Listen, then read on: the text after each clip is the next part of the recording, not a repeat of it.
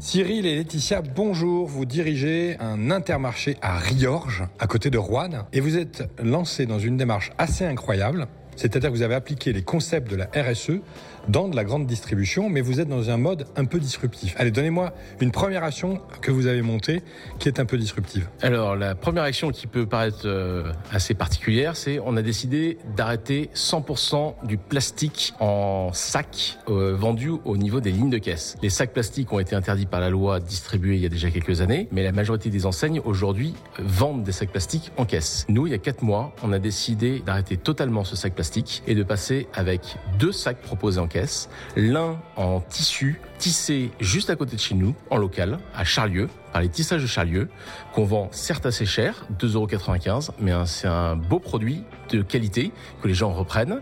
Et sinon, un autre sac tout bête en craft recyclé à 15 euh, centimes et que les gens ne réutilisent pas malheureusement. Et en plus fabriqué localement. Mais dites-moi euh, tous les deux, j'imagine que vous n'avez pas fait que ça. Laetitia, j'ai entendu que avant que vous arriviez, vous distribuiez 100 tonnes de publicité. Je l'ai rêvé ou c'est vrai? Non, non, c'est vrai. On distribuait 100 tonnes de prospectus euh, sur une année. Et voilà, on avait déjà fait la démarche de passer à 70 tonnes en diminuant le nombre de prospectus. Et là, on a pris la décision assez forte avant qu'elle soit obligatoire via l'État d'arrêter complètement la distribution de prospectus papier. il faut vous cloner tous les deux. vous n'allez quand même pas me raconter que vos collaborateurs vous aident à choisir les produits que vous vendez.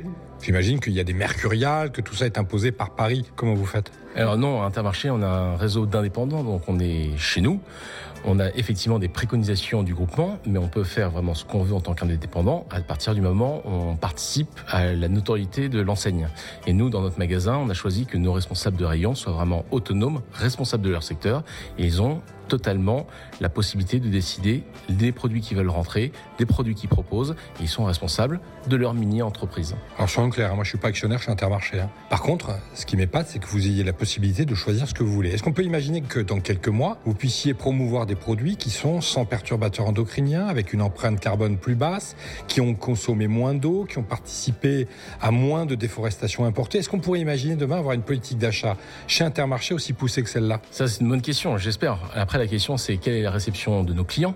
On a besoin de quand nos clients pour faire vivre et notre magasin et l'ensemble du groupement Intermarché. Euh, à nous de pouvoir proposer les bons produits, les plus écologiques possibles aux clients et que les clients, on puisse aussi les accompagner dans leur transformation et dans leur euh, démarche écologique. Eh bien, tant mieux, on va en profiter avec ce podcast. On va demander aux clients euh, qui écouteront Radio Fréquence RSE de nous dire ce qu'ils en pensent. Allez, Laetitia, le mot de la fin, c'était pas prévu.